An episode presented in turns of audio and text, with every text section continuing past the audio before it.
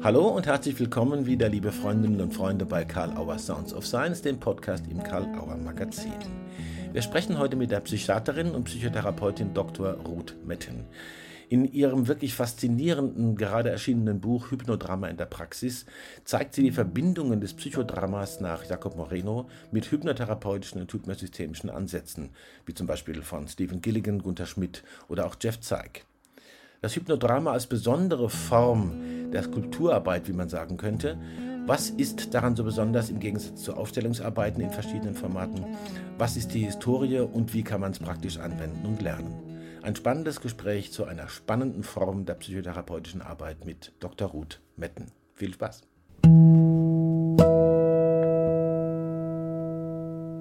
Ja, hallo und herzlich willkommen, liebe Dr. Ruth Metten, zum Gespräch mit Karl Auer Sounds of Science. Hallo. Ja, ich freue mich auch. Vielen ja. Dank für die Einladung. Aber gern. Vielen Dank, dass Sie die Einladung angenommen haben. Wo treffe ich Sie denn gerade? Wo, wo... Ich, bin, ich bin zu Hause. Mhm. Mhm, okay. Arbeitszimmer zu Hause.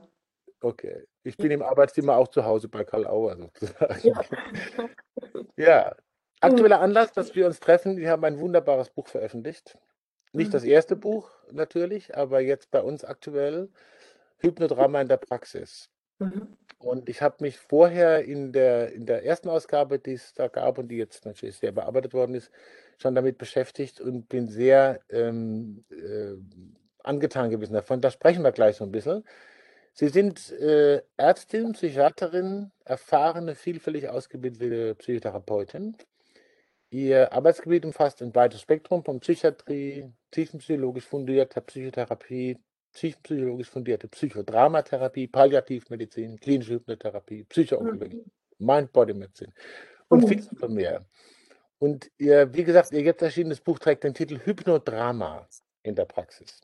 Mhm. Und ich war sehr fasziniert von der historischen Tiefe, in der Sie die Geschichte des Hypnodramas verorten. Und bevor wir darüber sprechen, erläutern Sie doch bitte einige in kurzen Worten, was bedeutet Hypnodrama? Wir können es da noch ein bisschen ausfahren. Was ist Hypnodrama? Wenn ich die kürzesten Worte gebrauche, gebrauche ich die von Moreno. Moreno hat eigentlich einen Satz verwendet. Moreno hat geschrieben, das Hypnodrama ist eine Synthese aus Hypnose und Psychodrama. Mhm. Und das ist natürlich jetzt äh, ein sehr kurzer und sehr abstrakter Satz. Und mhm. wenn ich äh, erklären wollte, was Hypnodrama ist, ist es vielleicht ganz günstig, mal einen Blick zurückzuwerfen zur Geburtsstunde von Hypnodrama. Also 1939 will es ja Moreno in diesem Jahr entdeckt haben und er hat damals mhm. mit einer Frau gearbeitet, die sexuelle Wahnvorstellungen und Albträume hatte. Mhm. Und jede Nacht schlief der Teufel mit ihr und äh, suchte sie quasi heim. Mhm. Und Moreno wollte mit ihr auf der Bühne darstellen, wie es in der letzten Nacht war und wie es in der zukünftigen, in der neuen, der nächsten Nacht würde.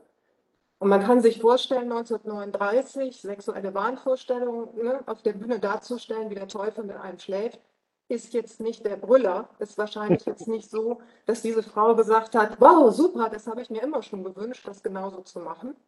Und Moreno hat also alle möglichen Techniken angewendet. Und es sind ja viele psychodramatische Techniken. Er hat irgendwann mal gesagt, es wären 351, so viele habe ich nicht drauf. Aber er hat sehr viele angewendet und ist gescheitert. Und mhm. dann sagt er, wurde er sehr befehlend. Das heißt, er hat schon von sich aus eine sehr äh, große Autorität ausgestrahlt. Also Moreno war schon ein Mensch, den man vielleicht auch schwer was abschlagen konnte. Und er hat gemerkt, als er ihr befahl, das zu machen, in einem befehlenden Ton, dass sie in Hypnose ging. Also es mhm. war so, dass er gesagt hat, okay, und in Hypnose funktioniert es jetzt. Jetzt müssen mhm. wir uns natürlich fragen, wir können uns fragen, hm, ähm, Hypnose im Psychodrama, geht das überhaupt? Weil mhm. eigentlich ist es ja so, dass wir uns die Hypnose so vorstellen, zumindest in den letzten 250 Jahren, dass wir eher so regungslos sitzen, die Augen geschlossen haben in einem von außen schlafähnlich atemanmutenden Zustand. Und der Gunther Schmidt sagt ja ganz richtig, dass das eine viel zu verkürzte Vorstellung von Hypnose ist. Mhm. Also wenn man Hypnose sieht, dass die sozusagen in den letzten Tausenden von Jahren in Jäger- und Sammlerkulturen angewendet worden ist. Da eben mit viel Bewegung und sozialer Interaktion, das ist das, was äh, Gunther Schmidt richtig beschreibt. Mhm. Wir wissen, dass das geht letztlich seit Eva Banyai. Eva Banyai hat ja in Ungarn zunächst mal eine ganz interessante Untersuchung an der Uni gemacht. Da hat sie 24 Probanden gehabt, die sie in Hypnose begleitete und hat sich danach gewundert, dass vier von diesen Probanden sich so quasi beschwerten und sagten, ich bin gar nicht müde, ich bin gar nicht so tiefenentspannt in dem Sinne gewesen.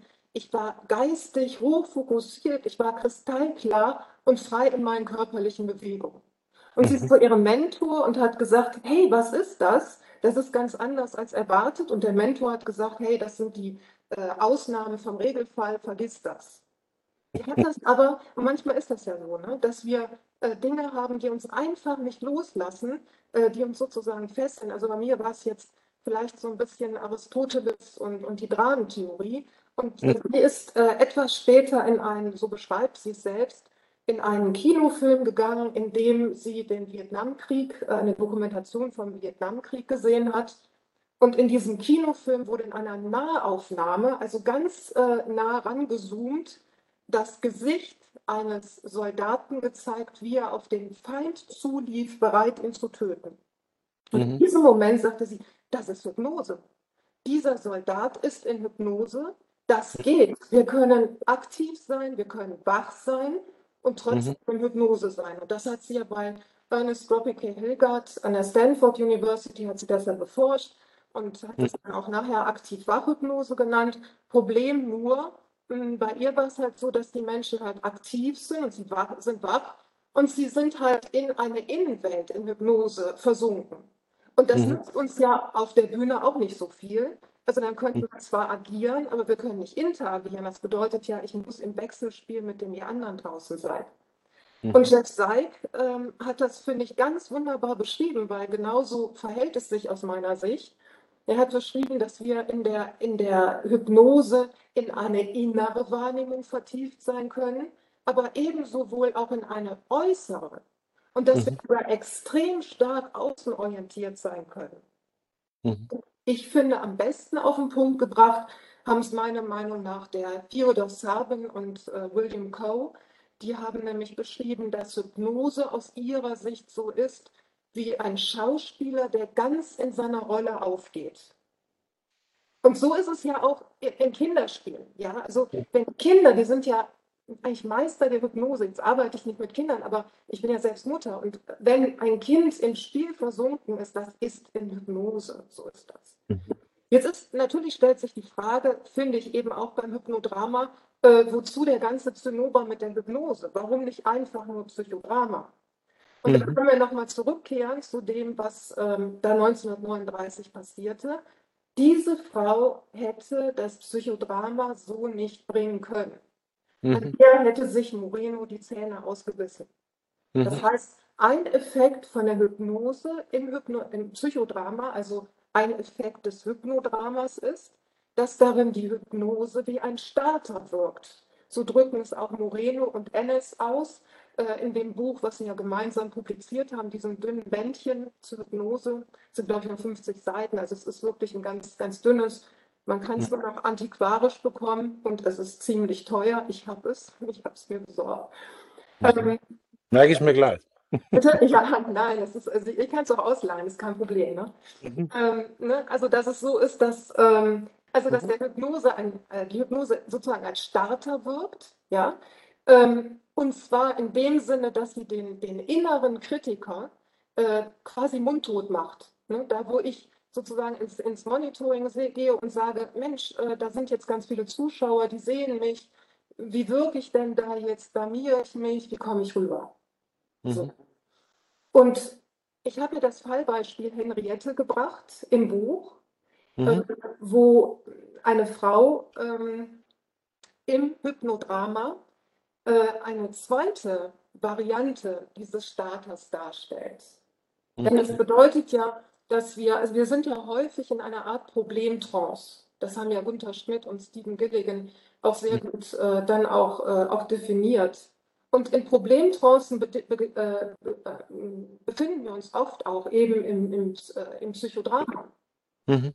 Mhm. Und um aus Problemtrancen aussteigen zu können, ist die Hypnose ein wunderbares Mittel, weil ja für Hypnose gilt, wie für Highlander, es kann nur eine geben. Ich kann jetzt nicht, ne, ich kann nicht in einer Hypnose sein, also in einer Problemtrance und gleichzeitig in einer anderen Hypnose. Mhm. So das, war das halt eben auch bei der Henriette. Die mhm. Henriette, der fiel das wahnsinnig schwer, aufgrund ihrer eigenen Lebensgeschichte eine besorgte, empathische, äh, gefühlvolle Mutter darzustellen. Mhm. Nachdem sie in Hypnose gegangen war, gelang es ihr. Da mhm. gelang ihr sowas zu sagen wie, Kind, wo bist du gewesen? Ich habe mir solche Sorgen gemacht, was vorher mhm. komplett unmöglich war. Mhm. Jetzt komme ich zum zweiten Teil, was die Hypnose mhm. im Hypnodrama eben bewirken kann. Sie verstärkt den therapeutischen Effekt. Also sie ist nicht nur ein sehr guter Starter, sondern eben sie verstärkt den therapeutischen Effekt, weil Henriette beispielsweise etwas gelungen ist, was ihr ohne die Hypnose niemals gelingen würde. Denn nach, der, nach dem Hypnodrama sagte sie, ähm, sie hätte bisher ihre Gefühle immer weggedrückt, um einen kühlen Kopf zu bewahren, die Dinge unter Kontrolle zu haben. Aber jetzt hm. hatte sie gemerkt, in diesem Hypnodrama, dass sie Gefühle zulassen kann, ohne die Kontrolle zu verlieren. Und dass es sogar notwendig ist, Gefühle zuzulassen und zu äußern, um zu guten Lösungen zu kommen. Mhm. Das heißt, ich kann über die Hypnose Einsichten gewinnen, die ich sonst gar nicht gewonnen hätte. Ich kann mhm. korrigierende Erfahrungen machen, die mir über, ohne Hypnose verwehrt gewesen wären. Mhm. Und eben Hypnose wirkt wie ein Starter. Also insofern ähm, sage ich immer, das, was ähm, Moreno ja zugeschrieben wird, ähm, Handeln ist heilender als Reden. Das Handeln in, in Hypnose ist noch heilender. Mhm. Und die Hypnose wirkt dabei wie ein Brennglas für den psychodramatischen Effekt. Mhm. Das ist sehr deutlich und klar. Vielen Dank für die Ausführlichkeit, denn ja. das ist genau die Frage gewesen, die brauche ich jetzt gar nicht mehr stellen. Äh, was kommt bei Hypno und Drama zusammen? Ja, also das war jetzt natürlich der Schwerpunkt auf Hypnose. Ja. Ich bin trotzdem nochmal neugierig, ja. weil mich das so fasziniert hat. Drama, ja. Also Sie haben da sehr weit in die Vergangenheit gegriffen. Sie haben Aristoteles schon erwähnt. Ja. Ähm, und äh, da würde ich doch gerne mal so ein bisschen was entlocken. Natürlich kann man das Buch sehr ausführlich und gut nachlesen. Mhm. Äh, Sie haben einen gewissen Platz für das Dramatische äh, in, in an, antiken städtischen Gesellschaften gefunden und das sehr detailliert ähm, herausgegeben und, und, und herausgezeigt. Da würde ich gerne ein bisschen was hören. Wo greifen Sie da hin, wenn Sie da sich so diese, diese antike Polis vorstellen, wo es diese Dramenstätten gab? Was hat es mit Aristoteles auf sich? Und was mhm. kommt da ins Hypnodrama davon rein? So ungefähr. Ja, also das Hypno sagt ja Aristoteles nicht ausdrücklich. Man mhm. kann davon ausgehen, dass es das Hypno gegeben hat im Sinne einer Massenhypnose, wie auch der mhm. Leo Baumfeld das beschreibt, ne? also der Organisationsberater aus Österreich, der dazu auch äh, eine kurze Sequenz publiziert hat. Es waren da 14.000 bis 17.000 Zuschauer, kann man wohl, wohl sagen, ne, in dem Dionysos-Theater am Südhang der Akropolis. Ne. Mhm. Und ähm, die Hypnose ist letztlich zustande gekommen, so wie sie wahrscheinlich bei uns auch zustande kommt, bei Massenveranstaltungen in Fußballstadien oder äh, in anderen affektiv sehr, sehr, sehr bewegenden und aufwühlenden äh, Ereignissen, ähm, das schaltet quasi ein Stück gleich, deswegen Masse, und auf der anderen Seite zoomt es ein in das Erleben. Also wenn ich so gebannt bin, wenn ich so affektiv äh, quasi ne, so, so ähm, reingezogen bin, dann kann ich an nichts anderes mehr denken. Ja, also dann denke ich nicht darüber nach, was ich vielleicht nach, nachher noch einkaufen will. Ne? Mhm. Also das ist also die Hypnose erwähnt Aristoteles nicht. Nur hat Aristoteles, ähm, der mit 17 Jahren nach Athen kam, der hat äh, nach dem Tod seines Vaters ist er dann nach Athen gegangen, war dann bei Platon, der war ja 45 Jahre älter als er an der Akademie und hat mhm. ungefähr 20 Jahre in Athen erstmal verbracht, bis er emigrieren musste, weil man ihn politisch verfolgte, obwohl er, er war niemals politisch aktiv. Mhm. Aber ne, er musste dann nach dem Tod von Platon, musste er äh, Athen verlassen. Bis dahin hatte er aber mindestens, also wenn die großen Dionysien, die damals ja im Prinzip jeder Bürger in Athen äh, besuchte, jeder männliche zumindest, wobei Frauen waren auch zugelassen und Sklaven, aber auf jeden Fall jeder männliche, kann man sagen, hat er ungefähr 200 Tragödien im Theater gesehen und äh, ungefähr äh, vielleicht 100 Komödien. Hm. Und ähm, wenn man, also ich kenne mich, Sie kennen sich viel besser in den Schriften von Aristoteles aus, weil ich bin ja nur ne, so ein bisschen ausbruchstückhaft damit beschäftigt. Ne? Aber der Aristoteles. Das möchte ich, dem möchte ich klar widersprechen. Ich habe von Ihnen verdammt viel gelernt. Aber gut, weiter. Ähm, also es ist halt so, dass der Aristoteles mit, mit Sicherheit nicht im Theater gesessen hat und sich das einfach nur so angeschaut hat. Mhm. Er hat mit Sicherheit überlegt, ähm, und er dachte ja vom Ziel her, wozu, wofür und wie muss es gemacht werden. Mhm. Und in dem Wofür, wozu, lag er natürlich ganz anders äh, als sein Lehrer Platon. Mhm. Platon hat die Dichtungs aus seinem Idealstaat verbannt. Ne? Also die war viel zu weit entfernt von seinen Ideen, von seinen Theorien, als dass die irgendwie was Wahres äh, noch bringen konnte. Also die ist erzieherisch nicht wirksam. Und Aristoteles war der ganz andere Meinung. Also wahrscheinlich auch aufgrund der Selbsterfahrung äh, im Theater. Also mhm. er hat ja wahrgenommen, was das mit den Menschen macht. Und er war wirklich schon ein erster Philosoph mit einer hohen empirischen Tendenz und hat sich überlegt, was passiert da. Und dann mhm. hat er angefangen, aber erst, als er zurückkehrte quasi aus seinem Exil. Da war er knapp 50. Mit knapp 50 kehrte er nach Athen zurück. Platon war ja tot. Er kam nicht mehr zur Akademie. Er ging an ein anderes Gymnasium. Und was jetzt ganz spannend war, 338 ähm, vor Christus hatten sie halt angefangen, das Theater umzubauen. Das hatte noch an Bedeutung gewonnen. Und in dieser Umbauphase kehrt Aristoteles zurück und lehrt jetzt an einem anderen Gymnasium und fängt an, in der Poetik so eine Art Memo zu schreiben für seine Vorlesung. So richtig veröffentlichen hatte er das wahrscheinlich gar nicht wollen, sondern mhm. es war so gewesen, es war so eine Gedankenstütze für ihn, Deswegen ist das auch wirklich äh, ganz knapp vom Text her, was uns ja manchmal ein bisschen zu schaffen macht, mit der Deutung und der Interpretation. Und da hat er, und davon können wir heute ausgehen, die Poetik geschrieben im Sinne von zwei Büchern. Es gab ein erstes und ein zweites Buch. Und das mhm. zweite ist mit Sicherheit nicht in einer Benediktinerabtei, Abtei 1327 im liturgischen Apennin, äh, verloren gegangen, wie das Umberto Eco ja sagte, sondern. Der Name der Rose, ja, ja, genau. Der Name der Rose, ne, sondern es ist äh, das zweite Buch, ist schon wahrscheinlich in der Antike verloren gegangen. Mhm. Wir können aber über den Inhalt des zweiten Buches eine Menge rekonstruieren, und zwar aus anderen Schriften. Zum Teil aus der Poetik, also da, da deutet er schon was an, zum mhm. Teil aus der Politik, besonders im achten Buch der Politik und aus der Rhetorik. Und mhm. wenn wir das zusammenfassen, ergibt sich ein Bild, wo ich äh, wirklich sehr erstaunt war, welches weite psychodramatische äh, Repertoire und Spektrum Aristoteles beschreibt. Um es mhm. kurz auf den Punkt zu bringen, mit der Tragödie beschreibt er ein Handeln auf einer Bühne, also ein psychodramatisches Tun, mhm. bei dem ein Handelnder in einem Akt des Wiedererkennens, der Anagnorisis, erkennt, dass sein Tun nicht die erwarteten Folgen hatte, sondern unerwartet andere, jetzt sehr unangenehme, deswegen Tragik. Mhm. Und währenddessen, ne, das ist ja das, was Aristoteles sagt, im gleichen Moment schlägt es halt um von Glück in Unglück.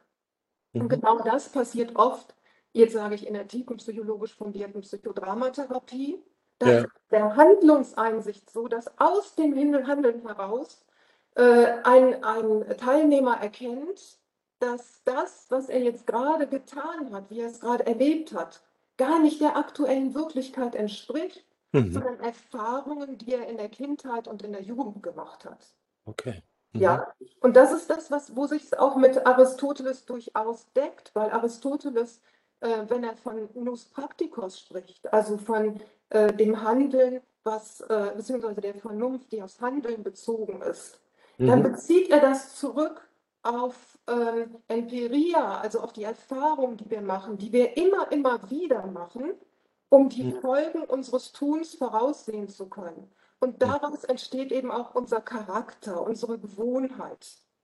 Und mhm. mit dieser Gewohnheit, mit diesem Charakter, und so machen es wir ja, wir es ja auch quasi tagtäglich, wenn wir es aus der psychodynamischen Perspektive betrachten. Ja. Wir ein Muster in der Lebensgeschichte kennen, die verinnerlichen wir. Wir gehen dann auf äh, sozusagen die Bühne unseres Lebens draußen. Wir agieren so, wie wir gewohnt sind, die Dinge zu erleben und auf sie zu reagieren. Und oft passt es ganz wunderbar. Mhm. Aber in vielen, vielen Fällen kann es auch mal sein, dass es nicht passt. Also in vielen sich wiederholenden Fällen. Mhm. Und die kommen dann zum Beispiel ins Hypnodrama in die Praxis. Und das ist die eine Seite, da, wo wir jetzt sagen können, bei Aristoteles die Tragödie entspricht eher dem, was die tiefenpsychologisch fundierte Psychodramatherapie beschreibt. Und die tragische Katharsis ist die Folge der Handlungseinsicht. Ich mache das nicht mehr, von dem ich wirklich auf äh, schmerzliche Weise erkannt habe, dass ich damit nicht die Erwartung erfüllte, die ich an mein Tun geknüpft habe. Mhm. Und in der Komödie, das ist ja die andere Seite, in der Komödie, und da hat die Katharsis, die der Aristoteles im achten Buch seiner Politik äh, äh, ja benennt, die hat da ihren Platz. So mhm. sagt es ja auch. Er sagt, ich werde später in der Poetik noch ganz ausführlich sagen, was ich mit der Katharsis meine, aber in dem erhaltenen Teil, äh, da hat man quasi nur in einem Halbsatz am Beginn des sechsten Kapitels, hat man gerade mal äh, einmal das Wort Katharsis. Das kommt gar nicht weiter vor. Also mhm. die Katharsis, die komische Katharsis, ist die, die wir tatsächlich nachher in der Komödie finden. Und die deckt sich interessanterweise mit dem, was Moreno fürs Psychodrama beschreibt. Er sagt es mhm. ja auch selbst, ne? ich werde Gottes Komödiant. Also all das ist auf Lachen ausgerichtet. Es ist darauf ausgerichtet, Dampf ablassen zu können, Druck rausnehmen zu können aus dem Kessel, irrationalem Handeln im Leben vorzubeugen. Aber, und das ist das Wunderbare, was der äh, Moreno, man würde ihn falsch verstehen, finde ich, wenn man seine Katharsis nur auf die Abreaktion reduzieren würde, so wie sie von Breuer und Freud beschrieben wurde. Moreno ist, der denkt viel weiter. Er geht in eine Surplus Reality, in eine Wirklichkeit, die alle Möglichkeiten offen lässt. Und hier in dieser Wirklichkeit, sagt Moreno, gewinnt der Teilnehmer am Psychodrama zu all dem, was er tut, den Aspekt des Schöpfers der Freiheit von seiner Natur. Das heißt, ich kann alles das, was in mir ist, und so ist es ja auch bei dem Beispiel Johnny, was ich auch bringe im Buch, was entnommen ist aus dem Buch von ähm, Moreno und Ennis. Ähm, ich kann das, was ich ähm, so, so mitnehme an Blockaden, an, an Schwierigkeiten, das kann hier im Schein der Bühne Wirklichkeit werden. Hm. Und jetzt kommt das Spannende. Ähm, das wissen wir ja gar nicht, was Aristoteles dazu in der, im zweiten Buch ähm, seiner Poetik geschrieben hat. Er schreibt im achten Buch der Politik, da kommt auch sowas vor Viatria, also Heilung. Anton Bier, der Altphilologe, und das hatte ich gefunden, und da war ich auch ganz fasziniert. Großartig. Anton Bier hat sich als Altphilologe sehr intensiv mit der Wirkung der Komödie beschäftigt und er sagt ausdrücklich, dass die Komödie, so wie man sie bei Aristophanes zum Beispiel noch nachlesen kann, es gibt ja noch elf davon, die man, äh, wo, man noch, äh, wo wir noch nachlesen können, dass die, und das wäre sehr unterschätzt worden bisher in der Literatur, eine psychotherapeutische Dimension hat. Und zwar welche? Der komische Held tritt auf, er hat, es gibt ein Manko in einer Gesellschaft, eine Schwierigkeit oder ein Problem, Aristoteles verwendet auch hier das Wort ähm, anklingend an Hamatia-Fehler. Es tritt ein Fehler auf. Aber im Gegensatz zur Tragödie, wo der jetzt Schmerz verursacht, ist das hier in dem Fall, dass der komische Held, der hat plötzlich einen Einfall. Der sagt, mhm. ja, also wir können das doch so und so und so machen. Und da ist in der Anderwelt der Komödie auch alles möglich. Und mhm. es ist, also hier ist, sind Dinge möglich, die im Leben draußen gar nicht gehen. Und das hat eine ganz heilende und vitalisierende Wirkung. Zumindest kann man sich hier in diesem Feld auf geradezu erhabene Weise heil erleben. Und äh, Georg Friedrich Hegel hat es ja mal äh, gesagt, ne? also ohne Aristophanes gelesen zu haben, kann man kaum wissen, wie dem Menschen sauwohl sein kann. Ne? Also diese, diese befreiende Wirkung, ne, die in der Komödie kommt. Aber das können wir halt eben, also ich würde ganz gerne, es wäre toll, wir würden vielleicht doch irgendwann so ähnlich wie in Qumran noch so ein paar Schriften finden, wo die Poetik sich vielleicht, also die, das zweite Buch der Poetik sich findet. Und ich fände es ganz spannend, wenn äh, Aristoteles es tatsächlich so, wie ich es jetzt gerade auch beschrieben habe, äh, selbst geschrieben hätte. Na, Sie haben ja einen wichtigen Beitrag dafür schon geleistet, auch was man jetzt hört, und das erregt natürlich die Spannung noch viel größer zu gucken, wie das ausführliche Buch noch entwickelt wird. Mhm. Äh, ich finde es großartig und sehr spannend. Sie haben auch den Begriff der Katharsis, das wollte ich noch fragen, auch schon ins Spiel gebracht. Ja. Ich muss jetzt leider sozusagen die tragische Rolle spielen, ein bisschen auf die Zeit zu gucken. Das ist äh, sehr tragisch sozusagen ich versuche es komödiantisch abzuhandeln. Ja. Ähm, ich glaube, es ist wichtig und spannend, das im Buch weiter zu lesen und wir, sehen uns bestimmt auch wieder. Wir sehen es auf Tagungen natürlich auch wieder. Ja. Ich wollte äh, zwei Fragen noch kurz loswerden in der Kürze der Zeit, die uns noch bleibt. Das eine ist, wenn Sie das in Kürze sagen wollen, wenn nicht, dann können wir darauf verzichten. Äh, wir erleben ja, was viele Leute sagen, zurzeit auch ein Drama, ja, ein weltweites Drama im, im Sinne der Pandemie. Mhm. Äh, taucht da was auf bei Ihnen in der Praxis, was Ihnen besonders auffällt in, der, ja. in, in, in, den Geschichten, die wir gerade erleben? Okay. Mhm. Genau. Ähm, also was ich festgestellt habe, und das ähm, habe ich auch äh, jetzt auch schon in der letzten Zeit häufiger die Rückmeldung von den Patienten bekommen, mhm. ähm, zu Beginn der Pandemie war es ja so, dass wir überlegt haben, geht das überhaupt mit den Gruppentherapien? Ich habe jetzt glücklicherweise einen sehr großen Gruppenraum wir mhm. haben dann die Gruppengröße halbiert. Normalerweise findet sie ja so mit, mit neun ne, äh, Teilnehmern mhm. statt. Jetzt sind es fünf bis sechs. Das ist so die untere Grenze. Mhm. Ähm, dadurch da kann sehr viel Abstand stattfinden zwischen den einzelnen Teilnehmern. Die Fenster sind geöffnet, jeder trägt FFP2-Maske. Am Eingang mhm. zur Gruppe gibt es einen Desinfektionsspender. Und jetzt mhm. könnte man ja sagen, dass dadurch der Zauber des Hypnodramas gewaltig verloren geht, weil wir uns ja leibhaftig nicht so nahe kommen können, wie mhm. wir sonst tun. Mhm. Also es ist ja so, dass Hilfs-Ich den Protagonisten in den Arm nehmen können äh, im Rahmen einer Hypnodramasitzung und das ist uns jetzt verwehrt. Mhm. Ich, mir ist aufgefallen, dass es ähnlich ist wie beim Einrichten der Bühne. Beim Einrichten der Bühne ist es ja so, dass wir Stühle hinstellen für Küchenzeilen, Autos, Betten, was auch immer. Hm. Hier können wir zum Beispiel sowas machen, wie ich es jetzt vor kurzem wieder im Hypnodrama, also Montag zum Beispiel jetzt erlebt habe, ähm, dass eine Frau sagt, so, ne, jetzt stellt euch vor, ihr beide, lieber die Mutter von zwei Kindern, ich habe euch beide jetzt rechts und links im Arm. Und in der Vorstellung, in der Hypnose lassen sich Defizite, Dinge, die wir jetzt nicht unmittelbar sehen. Ne? Steve, Steven, äh, David Spiegel sagt ja, ähm, believing is seeing. Ne? Wir können auch sagen, believing is feeling. Hm. Wir können äh, diese Gefühle in uns wachrufen, ohne dass es tatsächlich jetzt dazu kommt. Das hm. heißt, es ist weit weniger defizient geworden durch die Pandemie und durch die Einschränkung der Pandemie als befürchtet. Okay. Es ist kostbarer geworden als vorher, weil hm. für viele meiner ähm, Patienten war es dann so, dass die Begegnung in der Gruppe in der Woche eine der wenigen intensiven Begegnungen mit anderen Menschen war, ja. die nur noch möglich ist. Mhm. Das ist äh, wirklich sehr, sehr, sehr ähm, sehr kostbar hm. geworden. Und ähm, wenn Sie mich fragen, also was ich mir so wünsche, ne, äh, was jetzt kommt, wenn wir mehr und mehr äh, durch zunehmende Impfung wieder zu einem Leben zurückkehren, was wir von vorher kennen, was sich allerdings auch sicherlich verändert hat und es kann sich bereichert und vertieft haben. Ähm, dass er, man könnte es ein bisschen ausdrücken mit den Worten von Moreno. Moreno hat ja diese ganz früh schon diese Schriften rausgegeben unter dem Titel Einladung zu einer Begegnung.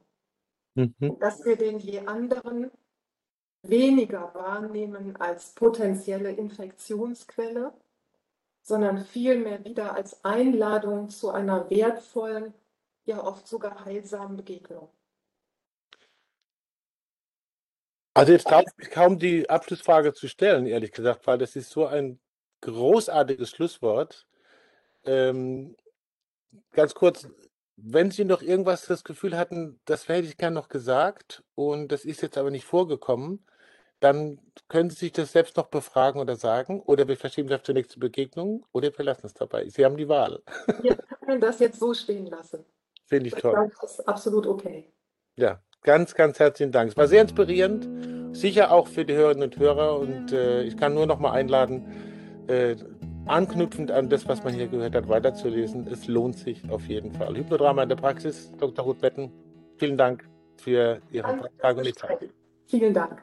Danke. Ja, ein wirklich faszinierendes und spannendes Gespräch zu einem faszinierenden und spannenden Format Hypnodrama. Weitere Vertiefungen natürlich in dem Buch Hypnodrama in der Praxis, weitere Vertiefungen in der Mediathek von Sounds of Science und bei der Karl-Auer Autobahn-Universität sowie natürlich im gesamten Programm des Karl-Auer Verlags. Das Buch ist übrigens erschienen in der Reihe Reden reicht nicht. Diese Reihe ist entstanden im Zusammenhang mit den Kongressen Reden reicht nicht. Und der vierte Kongress Reden reicht nicht wird wieder nächstes Jahr stattfinden, Ende Oktober in Würzburg. Man findet es natürlich unter www.redenreichtnicht.de. Vielen Dank für eure Zeit, dass ihr dabei wart. Hinterlasst positive Bewertungen, wo immer ihr Karl Auer Sounds of Science hört und verfolgt. Und seid wieder dabei in den kommenden Wochen, wenn wir wieder spannende Interviewpartner haben bei Sounds of Science.